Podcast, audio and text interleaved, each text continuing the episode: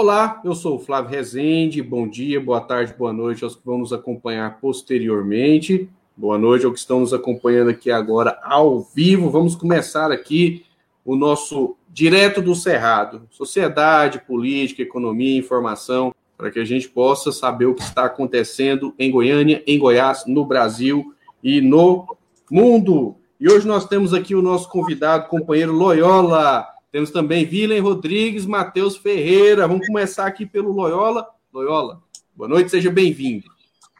Muito obrigado. Para mim é, é um prazer estar aqui com vocês. Espero que o programa corresponda à expectativa de vocês e daqueles que estão nos acompanhando.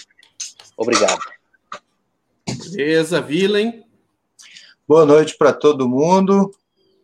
É, a gente espera que seja um bom programa, esse programa de estreia. E vamos lá, vamos tocar. Matheus? Estou sem microfone. Boa noite, Flávio. Boa noite, William. Boa noite, Loyola, por estar aqui com a gente. Boa noite a todo mundo. Vamos lá para o jornal que traz voz para todos os goianos. Beleza. É, antes de começar, né, lamentar aqui a, a, a, partida, né, a morte do companheiro professor é, Ruberval, Ruberval Gonçalves, faleceu, mais uma vítima da Covid-19, mais uma vítima do descaso, da desorganização no combate à pandemia, principalmente por culpa do governo federal. Perdemos aí um companheiro valoroso. É, se nós já tivéssemos aí a vacinação, com certeza, com certeza, ele não teria falecido. Nós teríamos, inclusive, evitado várias mortes. Não sabemos qual será a quantidade de mortes de hoje, mas infelizmente ele é mais um que está é, nas estatísticas. Fica aqui, né, os nossos sentimentos, a, a esposa do companheiro, aos seus familiares, seus filhos, e lamentável, viu? É, é, é, é com pesar que a gente fala isso, né, Vila? E Matheus e Loyola.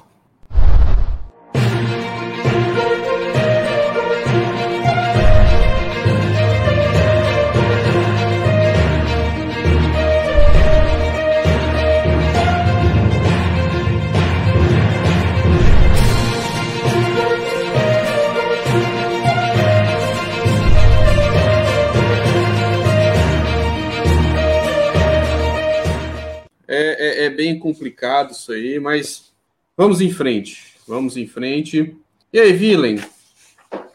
Lula recuperou os direitos políticos. Tá sem microfone, Vila. Tá sem microfone, Vila. Aí. Ah, vamos lá. Essa é, é a frase do, do, do século XXI, né? Você, vamos lá. Bom, a primeira notícia da noite, pessoal, é que a, o Lula, o, aliás, o ex-juiz Sérgio Moro, né, foi julgado essa semana e foi considerado suspeito. No âmbito da Lava Jato, o Moro foi imparcial, né, na condução dos processos contra o Lula. Com isso, o STF declarou que ele é suspeito por um placar de 3 a 2. Isso significa que o Moro perseguiu o Lula mesmo e condenou o Lula de forma injusta no, no processo do triplex. O Lula ficou preso de abril de 2018 a novembro de 2019. Os advogados do presidente Lula afirmaram que a decisão é histórica e revigorante. Já o Lula disse esperar que o julgamento sirva de guia para que todo cidadão tenha direito a um julgamento justo, imparcial e independente. A presidenta nacional do PT, a deputada Gleisi Hoffmann, do Paraná, a decisão do Supremo é uma vitória da justiça, do direito da esperança, e ao proclamar que Sérgio Moro nunca foi juiz imparcial, foi um carrasco, o STF fez mais do que garantir ao Lula os direitos roubados pela Lava Jato. Começou hoje um caminho para recuperar a credibilidade do judiciário, afirmou Gleisi Hoffmann. Adilson, essa condenação ilegal do Moro retirou Lula das eleições de 2018, né?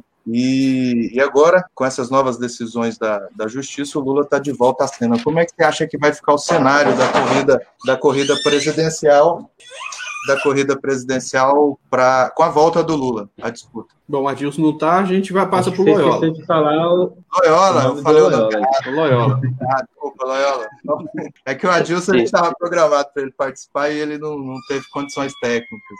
Logo, logo deve estar por aí. Pois é, foi uma grande vitória. Eu acho que todos nós ficamos extremamente emocionados com, com aquele julgamento do HC. É, temos o Lula novamente aí com a possibilidade de se candidatar, levanta o moral da tropa, mas acho que a caça ao Lula continua aberta. Né? Eu acredito que nós temos um grande caminho a percorrer até a eleição de 2022. A gente sabe que as elites brasileiras, em função do que o Lula representa, do que ele traz junto, que os movimentos sociais, os sindicatos, toda a classe trabalhadora, ele é uma pedra no sapato das elites. E, e é claro que, no meu modo de ver, eles não aceitam Lula de forma nenhuma. Então, essas, esses movimentos que existem da, da direita, no sentido de piscar para Lula, de mostrar, olha, tá tudo bem, aí de repente podemos estar até com vocês. Eu acho isso aí uma baita de uma enganação e acredito que nós não devemos botar fé nisso aí. Temos que Acredito que o partido deva lançar a candidatura do Lula, carimbar isso o mais rápido possível, trabalhar a mobilização do povo trabalhador. Acho que Lula já acenou com isso, quando ele coloca que quer voltar a andar ao Brasil, porque somente com essa mobilização eu vejo que nós podemos chegar na eleição, colocar o Lula, eleger o Lula, dar condição dele assumir a presidência da República. O, já, as movimentações, é claro que um candidato como o Lula com a força do Lula, do calibre do Lula, ele mexe profundamente no cenário político mexe lá no, no estado, na grande economia brasileira, que é o estado de São Paulo, fazendo até com que o Dória recue um pouquinho, e, e traz uma movimentação muito grande no seio da classe trabalhadora. Eu, por exemplo, minha esposa, outros companheiros que me ligam, que, que não estão diretamente ligados na política, mas a gente percebe o brilho nos olhos deles na medida em que Lula se torna, se torna possível novamente Lula participar de uma eleição. Eu acho que isso é o grande diferencial. Realmente, o Lula significa uma grande esperança para a classe trabalhadora. Mesmo aqueles que não estão diretamente ligados na política, a gente viu que daquele dia para cá começa a se manifestar. Eu tive um companheiro que disse o seguinte: ah, a gasolina vai aumentar amanhã, né? Disse para minha esposa: é, vai aumentar amanhã. Agora pode aumentar porque o Lula vai para eleição, vai ganhar e aí ele dá jeito em tudo. Então, essa esperança que brota na classe trabalhadora é muito importante. Mas temos uma grande luta a, a, até a eleição. Temos que mobilizar, temos que ir para a rua, temos que viabilizar essa forma de estar na rua, até mesmo para garantir que a gente consiga levar o Lula até a presidência da República. Bom, o companheiro Loyola levantou uma questão fundamental, que a volta dos direitos políticos do Lula é um elemento de é, é, vitória da luta política, que inclusive já é, é, é, incentiva as pessoas a militarem. Né? Ele citou o caso da esposa e de amigos aí que se empolgaram né, com a candidatura do Lula, é um fenômeno, ele é um líder que traz esse, esse efeito na sociedade. Por mais que a elite não queira, uma parte considerável da sociedade quer ver o Lula na disputa política ano que vem. E essa decisão do Supremo Tribunal Federal nada mais foi do que o cumprimento da lei. O Sérgio Moro, ele condenou o ex-presidente Lula por atos indeterminados de ofício, ou seja, não tinha provas, não tinha nenhum elemento jurídico que justificasse essa condenação. Então, a volta do ex-presidente Lula ao cenário político, a devolução dos seus direitos políticos, nada mais é do que um avanço da luta política popular, o pessoal do Lula Livre, né, a, a organiza as organizações internacionais que lutaram pela devolução dos direitos políticos do ex-presidente Lula, os companheiros também, que não se dobraram para a Operação Farsa Jato, nos deram esse resultado aí. Bom, vou passar agora para o Vila e depois ao Matheus. Bom, eu, eu, eu, eu também acho que eu estou meio na linha do Loyola. Eu também acho que a direita sempre tem uma pegadinha. Eu nunca assisti uma eleição, eu sou de nascido em 84, nunca assisti uma eleição justa. Sempre A direita sempre roubou, eles perderam quatro, mas roubando em todas, fazendo sacanagem, capa de revista faltando dois dias, mentirosa, fake news. Não foi o Bolsonaro que inventou, a Globo já fazia desde quando começou Lula versus Collor, na primeira eleição depois da abertura. E a direita tem um pacto que é tirar o Lula da eleição. É um pacto anterior ao Bolsonaro. É a cláusula pétrea, que juntou a direita inteira. Então, eu ainda acho que vem uma pegadinha por aí, porque eles controlam a justiça, e do nosso lado aqui, nós só temos uma arma, é fazer pressão popular. Se nós não fizer pressão popular, o Lula não está na eleição. Se a gente fizer, o Lula vai estar tá na eleição. Eu acho que a gente tem que garantir o Lula porque ele é um instrumento para a gente conseguir conquistar de novo o Brasil para dar um rumo melhor para ele, porque o Bolsonaro não consegue fazer nada, né? Aliás, o governo militar, né, que começou com o Temer, já tem quatro anos de governo militar, gente. Cadê o resultado? Eles sabiam fazer tudo. Parece que só sabe pintar pé de meio fio mesmo e pé de árvore, de branco. O resto, nada, até hoje. Né? Comer leite condensado. E comer leite condensado. Isso aí, vai lá, Matheus. É, pois é, gente. É, só queria falar uma coisa que eu achei muito legal aí, o seu cenário, viu? viu a bandeirona aí atrás do MST, ficou massa. é o melhor cenário aqui, do nós quatro aqui.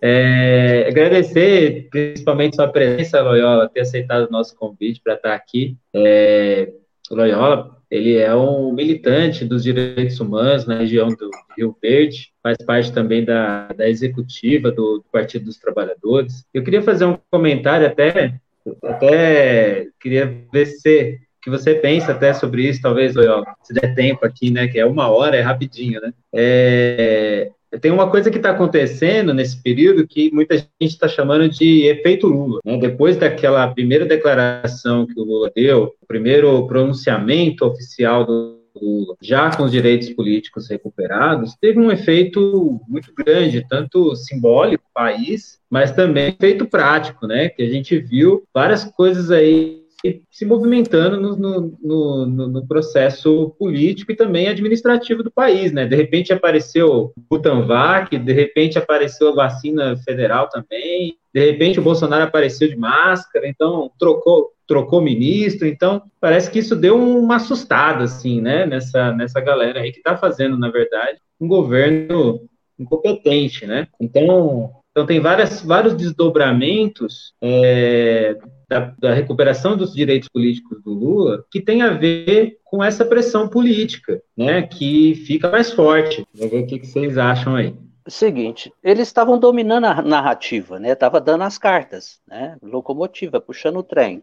É, na medida em que o Lula vem, aparece alguém que dialoga novamente com o povo. E aí é claro que agiliza as coisas. E, e, o que é um estadista, né? Eu não sou daqueles que acreditam que um, um, homem, um personagem pode dar, pode dar à história. Eu acredito mesmo é na mobilização popular, na organização da classe trabalhadora, mas assim, o poder de um líder é, é, é uma coisa que é, nos espanta, nos espanta. E na medida em que o Lula chega e, e coloca as coisas, o outro lado que antes dominava sozinho o cenário, e era esse o fato, eu até acho que nós da esquerda vamos muito a reboque de tudo isso, não só da extrema-direita, mas também da, da direita limpinha e chorosa, daquele grupo político ali, Globo, PSTB, IDEM, tudo.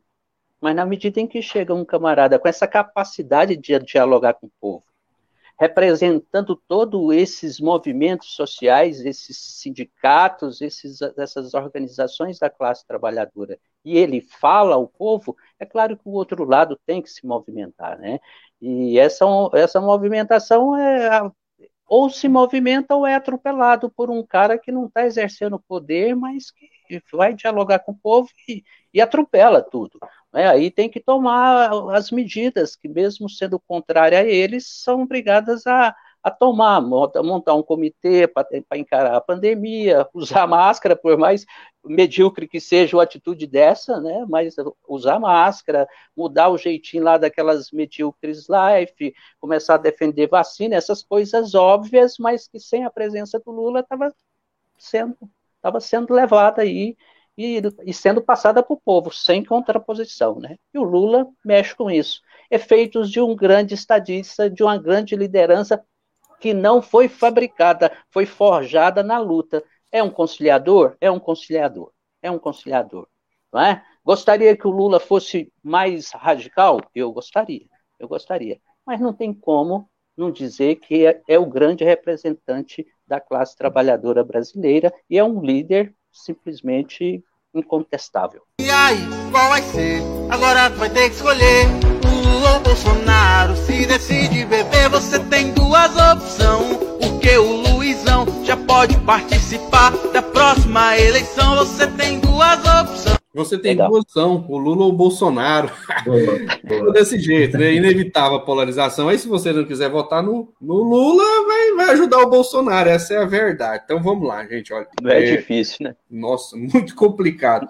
Vamos aqui com uma, com uma notícia de Goiás, né? Nosso estado, nosso querido Goiás. É o seguinte: olha só, um assunto muito sério que afeta muita gente aqui no estado. É, é, olha só, a história é a seguinte: o Bolsonaro aprovou uma reforma da Previdência muito ruim para a maioria do povo brasileiro e cheia de privilégios para as Forças Armadas, classe política, magistrados, ou seja, para os juízes. Essa reforma provoca um efeito cascada nos fundos das previdências estaduais e municipais. É, o Caiado foi o primeiro governador que seguiu a receita do Bolsonaro. E na véspera do Natal de 2019, Alguns deputados da baseada do governador aprovaram uma cobrança de 14,25% nos vencimentos de servidores do Estado, que já estão aposentados e ganham acima de um salário mínimo. É a maior alíquota previdenciária do país, aqui no Estado, viu, Loyola, Rivilen e Matheus. O Sindicato dos Trabalhadores é, da Saúde em Goiás, o Sindicato de Saúde Pública, um vídeo emocionante, com depoimentos de servidoras aposentadas. Vamos ver, os, vamos assistir o vídeo. Eu sou Divina José da Silva, técnica em enfermagem. Meu nome é Abadia Batista dos Santos. Eu sou Aidil Pereira da Silva. Trabalhei 29 anos e seis meses na Secretaria de Saúde. Funcionária pública, 32 anos. Trabalhei 30 anos na saúde fui envelhecendo e fiquei necessitada também, né? De melhorias de vida, precisando de cuidados pessoais, cuidados médicos, financeiros. Eu sonhava que quando eu aposentasse, eu ia ter uma vida melhor, é, ganhar, ganhar meu dinheiro sem desconto, meu dinheiro limpo para mim viver uma vida melhor. Porque eu sou renal crônica, gasto muito, meus remédios é mais de mil reais por mês e tenho uma retirada brusca de 14,25% depois de eu aposentada, quatro anos aposentada e depois de estar inválida também. No ano passado, é, em Natal, o governador Ronaldo Caiado nos deu um grande presente. Ele tirou de nós, do nosso salário, 14,25% do nosso salário, sendo que já nosso salário já estava escasso e a gente já não tinha aumento de salário há muitos anos. Eu nem estou morando em casa minha, moro com minha filha. Porque preciso de reformar a casa, não tenho como, o dinheiro é pouco. Enquanto eu precisava desses benefícios, ao invés de acoplar, eu perdi, fui perdendo, perdendo. Aí já complicou. Que a invalidez, ela tinha que ser só física, não do bolso também, né? Que agora é do bolso também. Eu sonhei em ter uma vida digna, cuidando dos meus pais, viajar, né? poder adquirir bens, meus bens né? financeiros. Não digo ficar rica, mas me manter. Eu tenho um governador, né, latifundiário, rico, que acha que pobre não precisa comer, não precisa viver. Trabalhou, mas não tem valor. Porque se tivesse valor, ele não mexeria numa aposentadoria que eu já tinha. Planejei, sonhei esse a minha vida de aposentada, eu me fracassei, eu fiquei frustrada com isso. Deparei, né, então, que a realidade é outra. Como as necessidades é muita, eu tirei uns empréstimos, fiz os empréstimos e tô devendo todo mês desconta aquele absurdo desses empréstimos. Então, ainda vem esses 14 vai por cento que o governador veio tirar de mim. Mas eu espero que o governo possa reconhecer isso, não apenas a mim, mas a todos os colegas. E principalmente agora com essa pandemia, que ninguém sabe onde vai chegar o fim, como vai chegar o fim, aí que nós precisamos muito mais de ter qualidade de vida, né? Que eu não tive depois que me aposentei. Senhor governador Ronaldo Caiado, devolva os meus 14,25%, que é a minha saúde, é a minha vida, é tudo que eu tenho, que eu trabalhei minha vida inteira, eu dediquei ao Estado. Eu sinto que ele está desvalorizando aqueles trabalhadores que trabalhou 30 anos esperando uma coisa melhor, esperando uma vida melhor. Isso é que eu sinto. E a gente está na luta, em busca, lutando com o sindicato para a gente reaver esses 14%.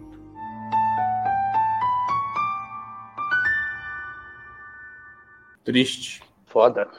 Boiola, o que, que você achou? Sabe, cara, eu ando assim extremamente exausto. Acho que todos nós, sabe? Fragilizado diante de tudo que está acontecendo, desde o golpe, tanta, tanta, tanta derrota, tanto ataque em cima do, dos direitos do povo, mas assim, é, essas coisas é que faz, que garante a gente na luta, sabe? Ver pessoas é, como as duas companheiras ali aí falar, aí é, é que garante a gente na luta e que faz a gente continuar. E, e, e, cara, e, é incrível, eles, né? Quando eu digo eles, é o seguinte: as elites brasileiras, a burguesia brasileira, sabe? Eles, eles caçam jeito de, de punir o povo de toda forma, de confiscar o povo de toda forma, de confiscar o trabalhador de toda forma, seja lá em que fase da vida fosse. Entende? Confisca os direitos, confisca o bolso, confisca os rendimentos do trabalhador que está na ativa, dos que estão aposentados. Né? O negócio é confiscar do trabalhador tudo que ele tem, o negócio é colocar o trabalhador trabalhador na pior das condições, inclusive, a gente, como a gente percebe, destruir, destruir a autoestima e a capacidade de luta dos, dos companheiros, porque vai não se apanha tanto, cara, o povo apanha tanto, tanto, tanto, que mal, mal consegue se levantar para a luta, sabe?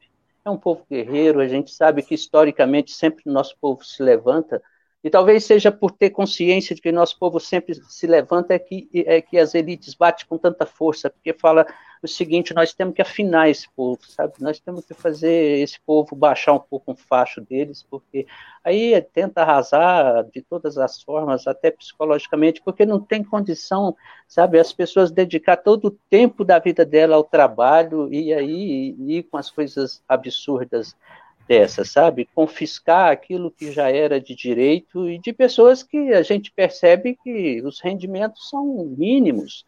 É, o companheiro só quer ter um pouco de dignidade, né? Mas esperar o que de Ronaldo Caiado, né? Esperar o que de Ronaldo Caiado? Ronaldo Caiado, nós sabemos, nunca gostou do povo da, da nossa terra, nunca gostou de funcionalismo do, do funcionário público, seja lá de qual trabalhador seja, nunca gostou, e ele quer um Estado que atenda só os interesses dos, do grande capital e jamais que atenda os interesses e as demandas do povo trabalhador. Né? Esperar o que de Caiado? Esperar o que desse indivíduo? Né? É, é isso aí. É complicado, né? Matheus. Não, acho que ela já falou tudo, e, e, é isso. Ele falou uma coisa importante aí, que é a questão da autoestima, né? Eles, nos, eles querem roubar a nossa autoestima. E, e, e, o trabalho que precisa ser feito é, por nós, por militantes, né? O trabalho que a gente faz aqui, gravando esses, é, apresentando esse vídeo, levando informação para as pessoas e tal, é, é esse, essa questão de recuperar a autoestima das pessoas. Né? O Lula falou sobre isso no, no discurso dele, o último, né? que, que esse Brasil já, já teve muita autoestima. Esse, esse país já teve um momento na história de altivez, né? de grandeza, e, e essas pessoas, como essas mulheres que apareceram no vídeo, merecem isso. Beleza. Feeling. Ah, bom, é, é chocante, né? É um, é, é claro que é seguindo a, a, receita Guedes Temer, a ponte para o futuro, mas é chocante.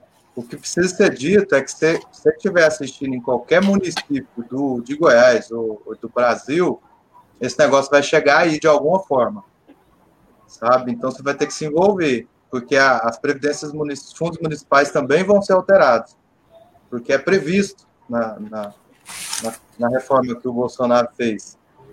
E, e provavelmente os 14%, se, se não houver pressão no seu município, o prefeito vai tomar os 14% de todo mundo. Porque a reforma permite ele fazer isso. Se for um prefeito que não tem sensibilidade com o trabalhador e com a população, com certeza ele vai, ele vai fazer esse conflito também de 14,5. Então fica de olho, vai atrás do seu vereador, já começa a saber, tem muito município que já começou o processo, tem município que já terminou, precisa ser feito um estudo atuarial, que é um negócio meio complicado, e muitas prefeituras, é, prefeituras e câmaras estão fazendo atropelado. Para botar 14% precisa ser comprovado, mas se alguém vê, se ninguém vê, vai os 14% sem comprovar nada. Então, o alerta fica aí, procura o seu prefeito, o seu vereador e fica de olho, porque vai acontecer no seu município também. É, na verdade, o que, que acontece? Isso é uma forma de confiscar o dinheiro do povo, né? Às vezes os companheiros que acreditam na revolução falam em confiscar o dinheiro da burguesia e muita gente se assusta assusta. Mas o que, que acontece? Como tem que cobrir rombos nas contas públicas, eles não conseguem tirar dinheiro dos ricos, eles tiram dinheiro dos pobres, de pessoas que serviram a população. Olha só, essas companheiras que deram depoimento são do Sim de Saúde, trabalhadores da saúde. Quantas vidas elas salvaram né, ao longo da trajetória profissional delas para receber como recompensa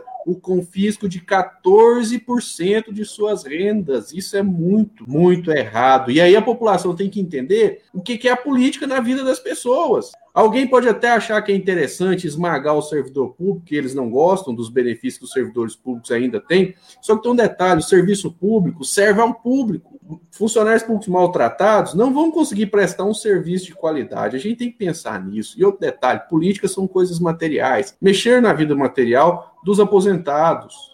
Isso é um absurdo. Por isso é importante, né? Mobilizar, conversar com as pessoas, explicar que a política não é a luta do bem contra o mal, não é uma coisa moralista, é uma coisa material. Se votar errado, se apostar no, nesses governos neoliberais, vai perder dinheiro, vai perder salário, vai perder emprego. Isso aí. Então, para a próxima, então. Vamos, vamos Só rodar a vinheta aqui.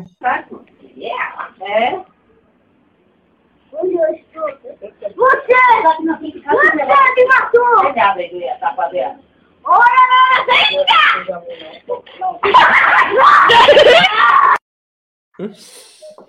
Dá uma aliviada, né? Aliviar um pouquinho. A gente tem uma outra notícia aqui de Goiás, né, William? Juiz suspende reintegração de posse do acampamento Dom Tomás Balduino em Formosa, Goiás. A ocupação, considerada uma das maiores da história de Goiás, nasceu com pessoas de cidades como Goiânia, Trindade, Senador Canedo, Aparecida de Goiânia e Anápolis. Além do número de famílias, o acampamento é histórico também por conta do confronto que provocou e ainda provoca, provoca né, com a elite agrária do país. O complexo Santa Mônica pertence ao ex-senador do Ceará e ex-ministro Eunício de Oliveira. O complexo que possui mais de 20 mil hectares. Esse dia eu estava perguntando quanto que era um hectare é muita coisa, né? né? Ela pode falar melhor, acho que ele tem conhecimento aí. É, acho que é 10 mil quilômetros, né? É muita coisa, é muita coisa. É 10 mil metros, né? Enfim, você explica para nós aí. Não é a única propriedade do político. Né? Existem outras 90 propriedades que somam juntas mais de 30 mil hectares. A maior parte das áreas são improdutivas. Isso é, é bom frisar. Utilizadas para arrendamento, produção de soja transgênica e especulação fundiária. No dia 23 de fevereiro, o plenário do Conselho Nacional de Justiça aprovou uma recomendação a magistrados e magistradas para que avaliem com cautela o deferimento de decisões que tenham como objetivo a desocupação coletiva de imóveis urbanos e rurais durante a pandemia do coronavírus, principalmente quando envolvem pessoas em estado de vulnerabilidade social e econômica. É, de acordo com o Observatório Nacional de Despejos, é, campanha Despejo Zero, constatando que, durante a pandemia, ocorreram 79 casos de despejo coletivos urbanos ou rurais. As decisões resultaram em desabrir 9.156 famílias. É, e hoje estão ameaçadas de despejo 66, 65 mil famílias em todos os estados brasileiros. A gente vai passar aí um, um vídeo sobre o acampamento Dom Tomás Balduino para vocês conhecerem. É, o Matheus, queria pedir desculpa, o pessoal do, por conta de problema de, de rede, eu não consegui fazer o vídeo com a, é. a companheira. Não tem problema não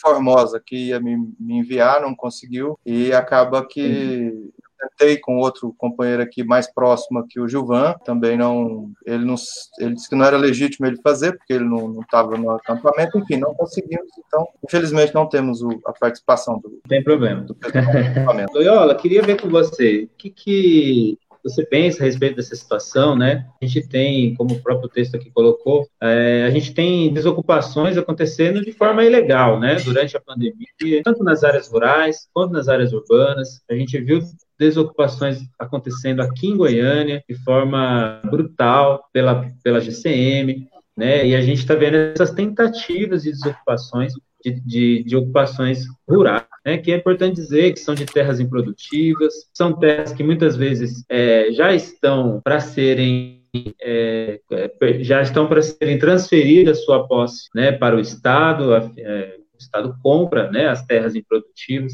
Eu queria que você falasse um pouco sobre essa questão no Brasil e principalmente em Goiás, né, Loyola, que é, que é uma situação muito grave aqui no nosso estado. Extremamente grave. Né? A questão agrária no Brasil é um grande problema, se arrasta desde nossa, desde que ocuparam os europeus ocuparam por aqui e, e aqui em Goiás é muito grave. E, e assim, é, e é bom ressaltar que essa, é, essa política é, agressiva contra aqueles que lutam pelo direito constitucional à terra, é uma coisa que já vem é, aí da época do Marconi de forma coordenada, forma coordenada. E principalmente tendo como foco o, o MST, né, principalmente tendo como foco o MST. A gente viu ainda no governo de Marconi Perillo a, a, a criminalização do MST, né, prisões e, e, companheiros que foram obrigados a se exilar pela perseguição do governo Marconi Perillo e numa ação muito bem articulada. Né? Uma coisa que a gente sabe que, que acontece, e eles são bons de briga, são os nossos adversários a burguesia é, é, é, muito bem articulada, não é à toa, já fizeram uma revolução, está aí desde as grandes revoluções, é uma classe realmente muito preparada e, e não significa que nós não tomaremos o poder dela, mas é muito bem articulada e, e, e se organiza muito bem né, reunido nas suas salas encarpetadas, de ar-condicionado, regado a bons uísques e às vezes outras coisas mais, outras cositas mais, mas se articulam muito bem para fazer o ataque em cima da classe trabalhadora. E a, e a elite goiana, é, nesse ponto, vai, com, vai babando para cima dos trabalhadores que lutam pelo seu direito à terra. Né? E volta a repetir, o, o cereja do bolo é o MST né, pela sua grandeza, pela sua capacidade de fazer luta e, e assentar a companheirada e pelo o trabalho que desenvolve com, com a perspectiva que vai além da conquista e da conquista da terra, da posse da terra, né?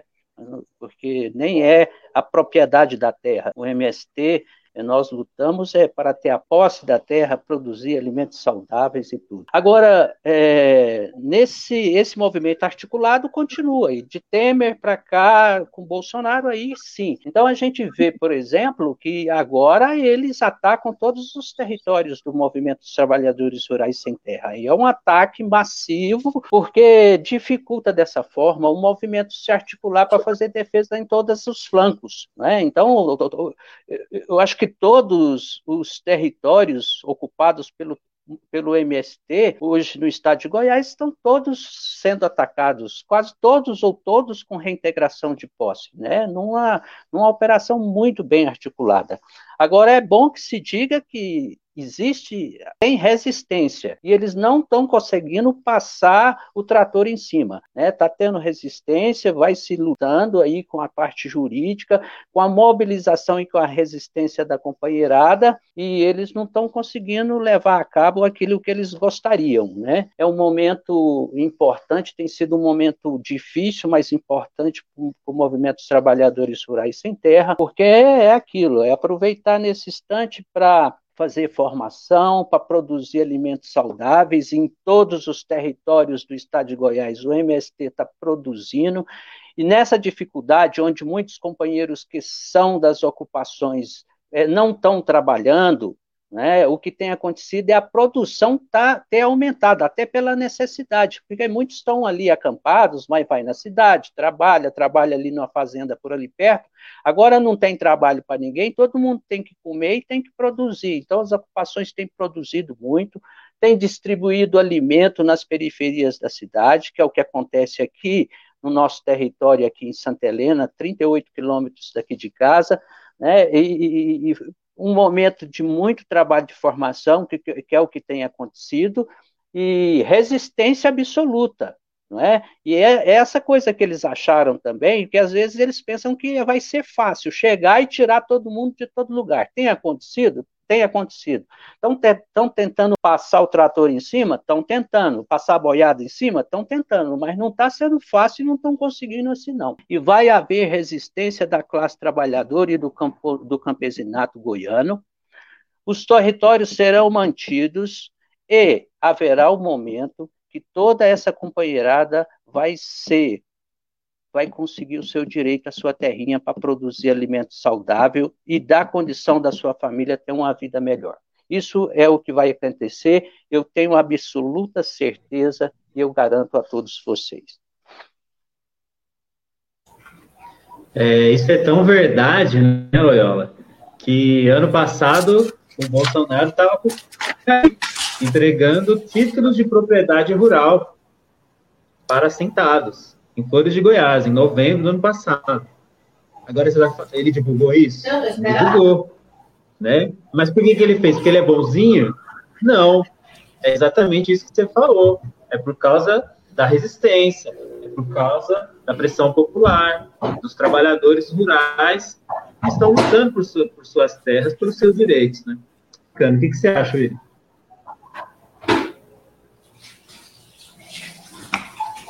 Microfone. É que eu tenho criança em casa, eu tenho que ficar fechando. Eu conheço o trabalho do MST, eu acompanho há muito tempo. Eu acho um dos melhores trabalhos de organização popular que existe na América Latina, praticamente. É uma coisa muito organizada, tem. É, abarca todos os aspectos da vida né, da, da pessoa, não só a, a, a posse da terra né, e, e, e tudo. Esse. Eu acompanhei as prisões do, do companheiro de Santa Helena e do, do outro companheiro aqui próximo a Goiânia, não vou citar o nome para evitar. Eu acompanhei naquela época, ajudei a fazer a cobertura. O Marconi realmente. O Marconi era. O Marconi e agora o Caiado, né? É, tudo de ruim que acontecia no Brasil, eles eram os primeiros a implantar em Goiás. Tudo, o Marconi. Né? Agora o Caiado fez a mesma coisa com a reforma da Previdência todas as coisas. Então, aqui em Goiás, o, o Marconi cedeu é, espaço para as forças de, de, de, segurança experimentar como ia ser o assédio ao, ao, ao pessoal do, do, do, do, movimento agrário, que não é só o MST, tem outros, mas é, é igual ela falou, o MST é o, é, é o alvo. Cereja do bolo. É a cereja, é o alvo principal, né? Eles experimentaram, fizeram outras prisões no Nordeste também, depois que aqui deu certo, né? Prender os nossos companheiros aqui. A questão agrária é o, é o X da, da questão, né? Acho que quanto mais a gente emancipar nosso povo, a conhecer, a, a compreender isso e ver o quanto é importante a reforma agrária, tanto para a, o crescimento econômico quanto para o crescimento cultural, tudo do Brasil. Aí eu acho que aí o nosso país muda muito, porque também, por outro lado, na mesma, na mesma mexida, a gente vai atingir o pessoal do, do agronegócio com alguma força, que não é que eles sejam ruins demais e que a nossa balança não precisa deles, não, mas eles, aqui dentro do país, do jeito que eles vivem, como eles tratam o, o, os outros brasileiros, eles não são muito legais, não. Então a gente tem que dar um jeito de, de ocupar o espaço que eles têm, né? E produzir comida com menos veneno, promover essa, essa, essa conscientização do povo sobre a, a questão agrária, o quanto é importante a questão agrária para todos os aspectos da vida brasileira. É, me permita, é, é, é, claro que tem, tem, tem espaço para todos, tem, tem sol para todos. Mas, assim, é, é, é, é, tem, é fundamental que nós discutamos o modelo agrícola brasileiro e mundial, você entende? A gente, quando você faz uma projeção do que, da, de, desse modelo daqui 100 anos, ele é insustentável, né? Então, esse modelo de, de, de produzir aí, essa agricultura, esse modelo agrícola aí, ele ao contrário do que muitos dizem, ele é uma coisa superada e insustentável, né? Insustentável. E além de e aí tem aquela questão, né? A centralização da terra e a terra sempre aqui determinou o poder político, acaba que faz a nossa democracia uma bela de uma farsa. A democracia burguesa já é uma farsa, mas a nossa é uma farsa maior ainda, porque a concentração de terra determina, determina também o poder político, né? Então a gente tem que sempre estar discutindo esse modelo aí agrícola. Obrigado. Valeu. Nossa, bom demais é, ouvir isso aí. Eu achei interessante também é, quando se fala, da, é, quando o companheiro falou, né, tá com a bandeira do MST lá atrás, sabe que tá falando, que tá tendo resistência, que não tá tão simples assim e, e retirando as pessoas. E por mais que seja difícil lidar com a, a resistência de setores, principalmente da classe média da sociedade, mas essa crise está mostrando para todo mundo que a questão alimentar é fundamental, porque a pessoa de classe média hoje tem muita dificuldade de comprar carne, arroz, feijão, hortaliças. E o, o, o, discurso mais simples que a gente pode apresentar nesse momento é: se aumentar a produção de alimentos, o preço cai, a fome diminui. E como é que se aumenta a produção de alimentos? Dando apoio aos, né, aos companheiros e companheiras que lutam pelo acesso à terra. Porque o acesso à terra hoje, né, os assentamentos do MST estão produzindo alimentos de qualidade, estão doando a produção, né, ajudando pessoas nesse momento difícil do Brasil, ou seja, eles estão provando que é possível produzir com qualidade e ter solidariedade. Isso se faz só com organização. A, a, o, o, empenho da burguesia, o empenho da grande imprensa brasileira de demonizar partidos políticos, de demonizar a organização popular, é um empenho de classe. Eles não querem concorrência né, para suas grandes fazendas. Só que a população, a maioria do povo, quando entender isso aí, vai dar apoio às iniciativas, né? Que vão democratizar o acesso à terra, vão democratizar o acesso aos alimentos. E a organização da burguesia é realmente muito forte. Só que nós temos também no Brasil, apesar de tudo, apesar de todas as dificuldades, uma esquerda muito forte, muito ativa. E, e com essa ascensão do bolsonarismo, muitas pessoas passaram a observar que a despolitização é um caminho muito ruim para o país. As pessoas estão vendo que suas vidas pioraram. O que a gente tem que fazer enquanto militantes é mostrar para o povo: olha, sua vida piorou e ela só vai melhorar o dia que você começar a lutar. Né? Então, a burguesia é muito organizada, eles são práticos, eles são materialistas, eles têm objetivos concretos. O MST também tem, o PT também tem, e vamos levar adiante essa organização aí, porque nós, olha, a humanidade nunca andou para trás. Apesar de todos os problemas, nós vamos vencer boa parte das batalhas que nós estamos lutando.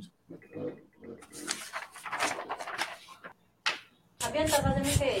Limpando a churrasqueira. Por quê? Porque Lula tá voltando, eu vou voltar a comer carne. Gente, gente, a situação está complicada, todo mundo está acompanhando aí, mais de 300 mil mortos. E o, veja só, o governador de Goiás, ele é um dos principais aliados do Bolsonaro, dentre os governadores. Mas ele continua, né, neste momento, se posicionando contra o chamado tratamento precoce. Ele, inclusive, afirmou o seguinte: o único tratamento precoce é a vacina. Olha, o, o, o, o Caiado, apesar de ser uma pessoa da extrema-direita, ele é um médico. E como médico, ele sabe muito bem que não existe essa palhaçada de tratamento precoce e que só a vacina é a solução. E esse método aí citado pelo Bolsonaro após a reunião que eles fizeram no dia 24, na última quarta-feira, é, que, que, que, o Bolsonaro defendeu esse tal de tratamento precoce, esse kit Covid, que prevê a utilização de medicamentos defendidos pelo presidente da República, mas que não tem eficácia né, comprovada contra a Covid-19, de acordo com pesquisas científicas internacionais. A Organização Mundial de Saúde publicou uma diretriz na qual pede fortemente que a cloroquina não seja usada como tratamento preventivo da Covid-19.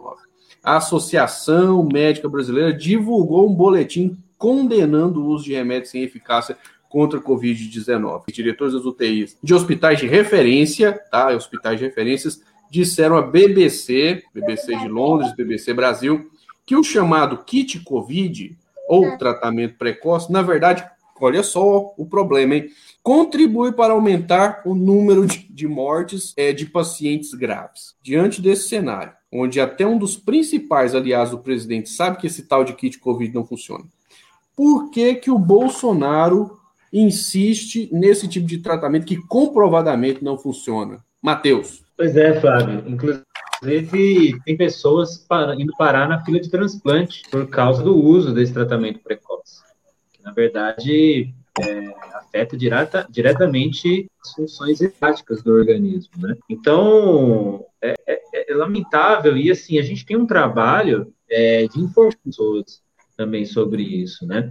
E é interessante que eu vi que nas últimas semanas, nas últimas três semanas principalmente, começou a sair muitas matérias sobre isso na, na mídia tradicional e tal, é, e alertando as pessoas sobre os riscos desses medicamentos, né?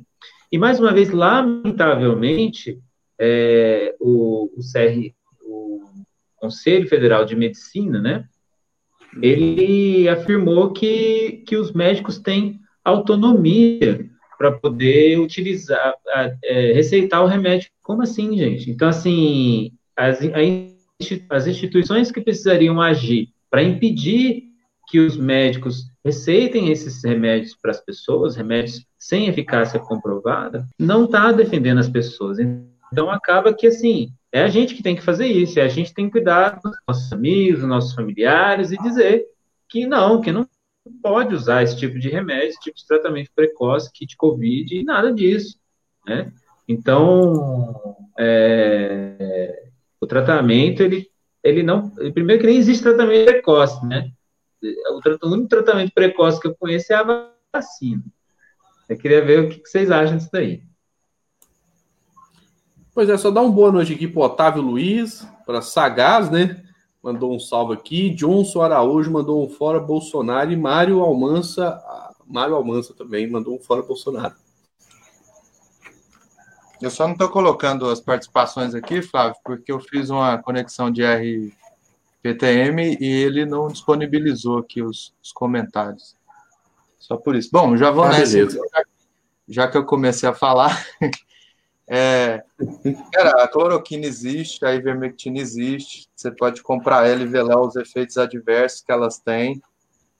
Ela tem, elas têm efeito adverso, elas atacam o rim, atacam o coração, atacam o fígado, atacam o sistema nervoso central. Se for usada para o que está receitado lá na bula. Então, se ela for usada certo, véio, ela já tem efeito adverso, sabe? E que é perigoso. Agora, do jeito que o pessoal está fazendo, eu vou lá e compro todas as caixas que eu acho lá na farmácia e tomo uma por dia, duas por dia. Eu vejo vídeo na internet de todo jeito, receitando toda coisa. Você vai morrer, cara. Você, ficou, você ficar bebendo isso, você tem que ter consciência. Você vai adquirir uma outra doença e não tem blindagem nenhuma para o Covid. Tem que, o pessoal tem que acordar. Não é para isso, sabe? Agora, a única coisa que o Bolsonaro fez até hoje em relação à pandemia foi comprar cloroquina e distribuir cloroquina. Ele não comprou luva, ele não comprou equipamento de proteção, ele não comprou vacina, ele não comprou nada, nem oxigênio, nada. Ele comprou cloroquina e ele distribuiu cloroquina no Brasil inteiro. Então, assim, tem uma coisa errada nisso aí. Da onde, por qual o interesse do cara em comprar tanta cloroquina e distribuir cloroquina se aproveitando da, do medo da população, enfiando um negócio que não tem, não tem, não cura, não serve para a doença. Ou seja, tem um ganho aí por trás. Deve ser alguma coisa similar a rachadinha, essas coisas que eles fazem, né? Agora o, o é preciso ficar bem claro, velho. O Bolsonaro ele não sabe o que está fazendo. Ele não tem noção do que precisa ser feito ele pode ter um, um projeto ali com Steve Bannon e tudo mais, né? tipo, questão da, da, da, Ele deixou o Brasil a esmo. Ele não consegue tirar a gente desse, desse lugar. Se ele tivesse comprado as vacinas que ele se negou a comprar em agosto do ano passado, nós estaríamos terminando um ciclo de vacinação nesse fim de mês agora, dia 31, que daria para não conversar mais em lockdown. Daria já para a gente manter o negócio e a vida está começando a voltar ao normal. Mas ele não fez isso por decisão política, é bom que fique claro, velho. Ninguém pediu ele, ele tomou a decisão política de negar que o vírus existia, de negar que ia dar, é, ajudar o, o, povo brasileiro a, a, passar por esse negócio. É lamentável isso aí. E... O companheiro ia começando a falar ali, pode continuar. Não, na verdade, é, só, só foi aquela aquele desabafo, né? Lamentável isso aí, porque é realmente muito triste tudo isso. Mas é, é, é o companheiro Loyola agora. É, por mais que os companheiros tenham ferramentas suficientes para fazer uma leitura da, de algumas coisas, é, tem coisa que é difícil entender, sabe? Eu, eu acho que também, é claro que por trás dessa grande negociação aí de alguns desses, como a cloroquina, é claro que por trás disso também vai um pouquinho ali para o bolso. Gente, onde tem esses militares aí é brincadeira, né? Como que esses caras sabem meter a mão? Sempre foi assim. E é claro que existe negociatas por trás disso. Tem um estoque absurdo. Imagina o que tem de estoque por aí desse, desse, de cloroquina, por exemplo, e de outros medicamentos. Eles têm que enfiar isso em, em algum lugar. Poderia ser no, no, no, lugar deles, lá, naquele lugarzinho lá onde foi até recomendado o, o, o ozônio, mas não, eles vão enfiar na população. E, e é difícil entender um discurso tão cara, tão anti-ciência e tão desconectado como esse. Eu, eu tenho buscado, tem uns três dias que eu busquei ficar um pouco sem notícia, porque tem hora que você vai cansando um pouquinho, cara. A gente vai se abatendo, você tem que tirar um pouquinho para dar uma voltinha de bicicleta, sei lá. Né? A gente tem que tirar. Eu aqui moro no, quase no final da cidade, saio para dar uma voltinha no mato, que é onde eu me restabeleço, mas eu estava vendo lá a declaração do Onyx Lorenzoni. Cara, aquilo ali não é normal. Você entende? O cara falar que pode o inseto, né, não ter o lockdown. Eu questiono algumas coisas do lockdown, porque é tanta é tanta atitude incoerente que vai se somando um tanto de erro. E quando a gente vai comentar agora, às vezes você tem que até aceitar uma coisa que você tinha muita crítica com relação ao lockdown, por exemplo. Um lockdown que, que, que, o governo não garanta a condição do povo trabalhador, que pega o ônibus todo dia, que vai para as usinas, que enche os caminhão, que vai lá para a linha de produção dos grandes frigoríficos e nada lá é adaptado, isso é questionável. Isso é questionável. Tem que dar condição do povo, o governo tem que dar condição do povo, porque esse lockdown que só dá para a classe média, para aqueles que fazem trabalho home office, isso aí é questionável, mas tudo bem. Mas o cara dizer que o lockdown não funciona porque o rato pega o, o vírus e transmite lá não sei para quem, que o mosquito pega o vírus e não tem jeito de fechar os mosquitos e isso é uma coisa quase de maluco, você entende? É uma coisa que você pensa o seguinte: é, é, esses caras estão tão malucos da cabeça ou quer deixar a gente maluco aquela estratégia lá, aquela estratégia de botar discussão sem pé e sem cabeça, simplesmente para abalar, abalar-nos de todas as formas, até na, na, forma psicológica, não é? Vi um cientista que já chefiou, me parece que é a Anvisa, dizer o seguinte, como é que um cara que é ministro de Estado diz que um rato pode pegar o vírus e depois, provavelmente, diz o cientista, você, como cidadão, vai pegar um rato para fazer um carinho e aí você se contamina com aquele vírus que por acaso passou naquele rato. Quer dizer, são coisas incabíveis. E é difícil entender algumas falas desse governo. É difícil entender. A gente sabe que por trás disso existe muita coisa, existe uma política, eles, eles apostaram numa contaminação de rebanho aí, fizeram a conta e viu tanto que gente que ia morrer, achou que morrer tanto estava bom, e aí, é claro, vamos enfiar essas coisas aí, porque aí a gente não precisa investir no SUS, contratar mais gente para dar vacina, contratar em equipamento, em geladeira para refrigerar.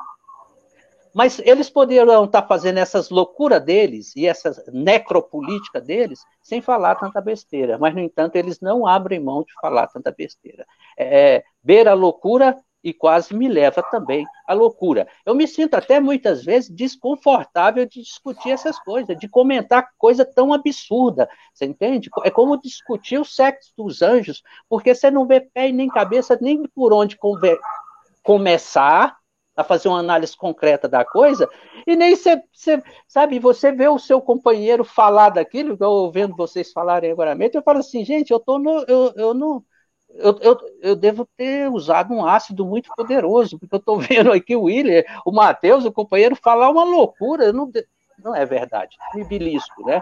Mas é um absurdo. Coisa de governos, de, coisa de fascismo, né? Coisa de fascismo.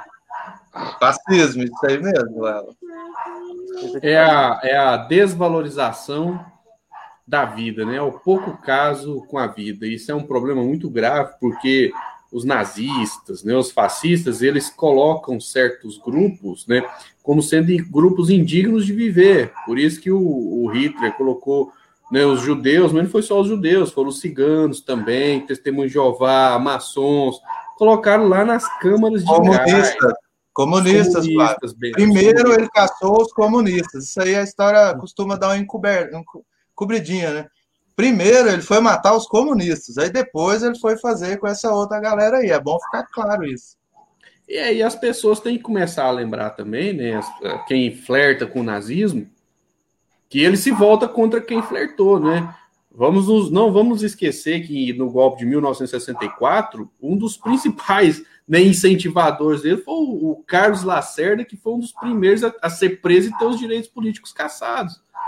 Então, uh, é, tem uma turma aí que está brincando com fogo. Agora, eu acredito, é uma, pode ser até uma fé muito esperançosa, mas eu acredito que nós vamos superar isso aí, nós vamos vencer golpe militar, se tiver, eles não vão conseguir se sustentar, porque não vai ter ambiente social, político e econômico para isso.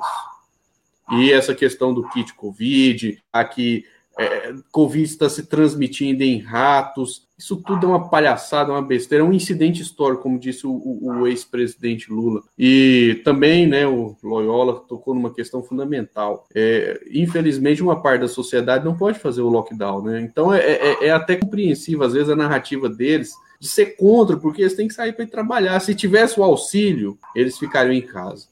Mas como o auxílio é uma coisa que os banqueiros não gostam de dar, porque eles só querem cortar gasto e por isso tudo está se deteriorando, nós estamos vivendo esse caos, estamos vivendo essa situação e sem vacinação. Por enquanto, porque eu acredito também que a vacina vai chegar, né? A, a, quem pressiona por vacina vai vencer essa batalha. Bacana, bacana.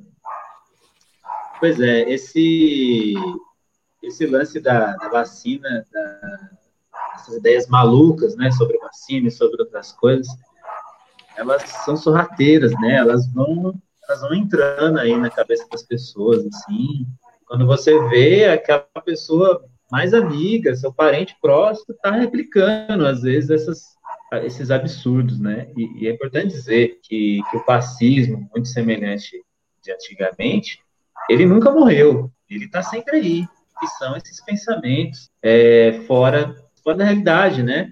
Mas que tem como objetivo a desvalorização da vida mesmo.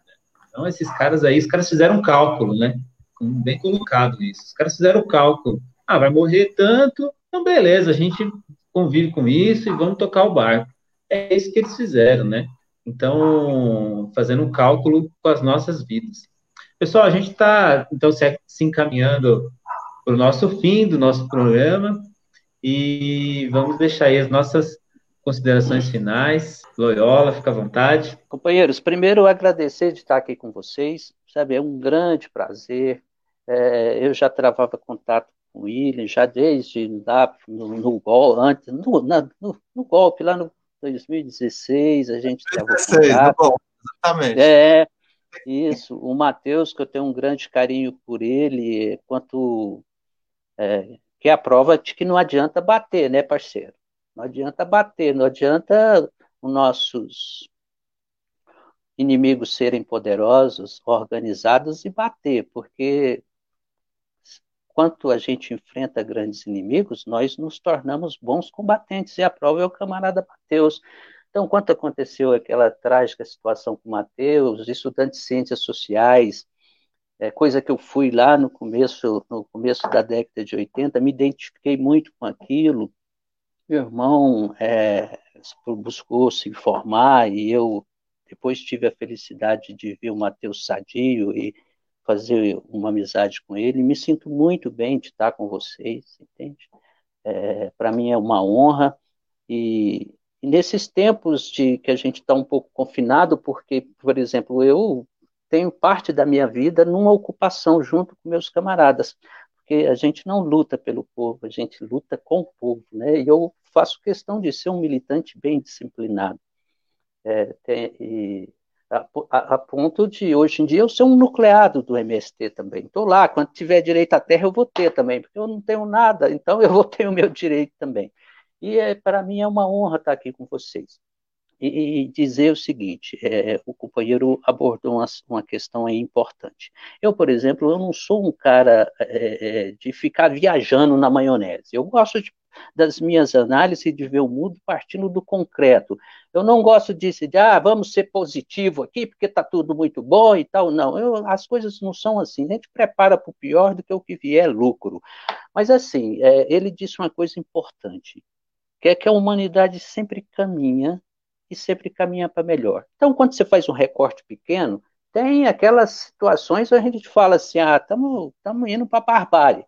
Mas quando você faz um recorte maior e histórico, a gente aí percebe o que o nosso companheiro falou, que é que sempre o caminho é para melhor. E nós somos daqueles que queremos que a humanidade evolua, e como evolui para melhor, é esse o caminho que nós traçamos que nós lutamos para que aconteça. Um grande abraço a todos, aqueles que estão assistindo o programa, e mais uma vez eu digo, me sinto honrado de estar com vocês.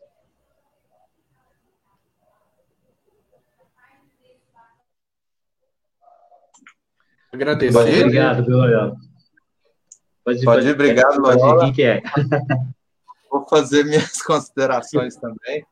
Eu vou eu vou meio que na vibe do que o Loyola já botou aí, que é um negócio que é tipo, parece, né, que é um rebote da, daquele pessoal é, com consciência medieval, né, meio que revoltada com, com o que veio depois da, da história moderna, mais ciência, mais. Então, parece que o mundo está nesse rebote. Esse pessoal deu um rebote aí, tá, mas eles não vão conseguir se sustentar porque é, as, as leis que existem na Terra valem para todo mundo. E, e o negócio deles é muito coração, né? Quando é para eles vale tudo, quando é para os outros não vale nada. É, eu queria insistir nesse último papo que a gente teve aí. Você que está usando esse tipo de medicamento, tome muito cuidado. Pensa o seguinte: o Bolsonaro comprou essa porcaria, distribuiu isso no Brasil inteiro e nossa média de morte diária só aumenta. Se esse negócio fizesse algum efeito, não estaria do jeito que está, gente. É um negócio meio que. Olha, olha para a realidade. Primeiro vem o fenômeno. Olha o que está acontecendo. Tem mais de 3 mil pessoas morrendo por dia. Então, esse papo furado de, de tratamento precoce é mentira. É só para ele lavar alguma coisa lá, naquele esquema que ele tem de lavanderia e rachadinha. Aqueles negócios lá não, não, não é para a saúde. E eu queria deixar uma outra coisa na cabeça do povo. Como é que o Pazuello consegue virar general? Tipo assim, qual que é o critério, velho? Que, como, como que funciona nas Forças Armadas, saca? Como é que um cara daquele ele não tem qualidade nenhuma, velho? E não é só ele, tá provado que tem quantos militares no governo? Tem 500? Parece contando. Não, tem mais, tem mais de 2 mil. Pois é, mais de 2 mil, velho. Tá aí, o povo tá chamando o governo militar. O Temer trouxe o governo militar. Tem quatro anos de governo militar. Não tem resultado, gente. Está na hora de a gente parar e falar: oh, era um mito esse negócio. O mito era um mito e era um mito que as Forças Armadas sabiam fazer alguma coisa. Não sabe, não tem lógica. Então, assim, o problema das Forças Armadas é um negócio sério. Nós brasileiros vamos ter que repensar. Para que, que esse povo serve? Se é só para ficar defendendo interesse norte-americano, não vamos mais continuar pagando regalia para esse pessoal, é, vamos reformar. Sabe que eu queria, eu tenho muita vontade de conversar com o Aldo Rebelo, que defende esse pessoal com o idente, para perguntar para ele, ô, como que é o critério de formação e como que nós vamos reformar para eles atender a nós, porque do jeito que tá, a gente é meio que igual a Colômbia, velho. A força serve para ser cachorro dos Yankees. Tudo que eles fazem aqui é ser cachorro dos Yankees, igual acontece na Colômbia, sabe? Então eu queria deixar um pouco desse raciocínio. Como que o Pazuello consegue ser general? Qual que é o critério? Qual que é o critério? Boa noite. Pois é. Então, é, primeiro agradecer né, ao Vilen, agradecer ao Matheus, agradecer ao companheiro Loyola, agradecer Obrigado, quem né, chegou até aqui, quem vai ouvir depois, compartilhe e dá uma boa noite aqui né, para Alice Bites, também para o Alex Almeida, né, mandou, deixou aqui um, um comentário. E é o seguinte: é, nós precisamos rever todos os conceitos relacionados ao Estado brasileiro. Estado brasileiro. Porque, veja só, o Vilen chamou atenção para o companheiro, para o companheiro não, para o general Pazuello. Né? Não é companheiro. não é companheiro, nem camarada. Mas o general Pazuello, como é que ele se formou nas Forças Armadas? Como que Sérgio Moro passou num concurso público? Né? É, nós defendemos concurso público, mas alguma coisa tem que ser revista, porque a qualidade dos servidores públicos tem que ser alta para que eles façam um bom trabalho. Como que Deltan Dallagnol é, é procurador do Ministério Público? Então é necessário começar a debater isso aí e além do debate fazer alguma reforma realmente para tirar regalias. Eles quiserem tirar regalias de, de, de, servidores públicos, mas atacaram os que ganham menos e tirou 14% de alguns, 15 anos né, de salários congelados para os servidores públicos. É, agora deu uma travada mesmo. Travou aí, Flávio. É, eu acho, eu acho que ele travou mesmo dessa vez. Você encerra aí, William? Aí, acho Bom, que eu estou de volta agora. Tá de volta. Tô, de volta. Então vou finalizar aqui. Então é isso, gente. Ó, uh, vamos olhar para frente. Só a luta muda a vida e lutando nós temos condições de vencer. Um forte abraço e até a próxima. Até a próxima semana. Próximo sábado, às 18 horas, a gente está de volta com o Direto do Cerrado. A gente agradece a audiência de todo mundo. Foi a nossa primeira experiência e a gente vai tentar falar com todas as cidades do estado de Goiás, sempre tentar trazer. Hoje era para ter vindo o Adilson, companheiro de Itapirapuã. Ele teve problemas com internet, o que é, é normal, né? No interior a internet realmente não é não é nem igual a de Goiânia, que lá não é né, essas coisas também. Você paga caro, 200, 100 e tanto, 200 reais e, e às vezes fica ruim mas a gente vai tentar fazer esse rodízio com o pessoal de cada, pelo menos duas pessoas por cidade, a cada sábado, 18 horas, então está todo mundo, todo mundo convidado para o próximo sábado às 18, e a gente agradece muito, muito obrigado, tchau, tchau.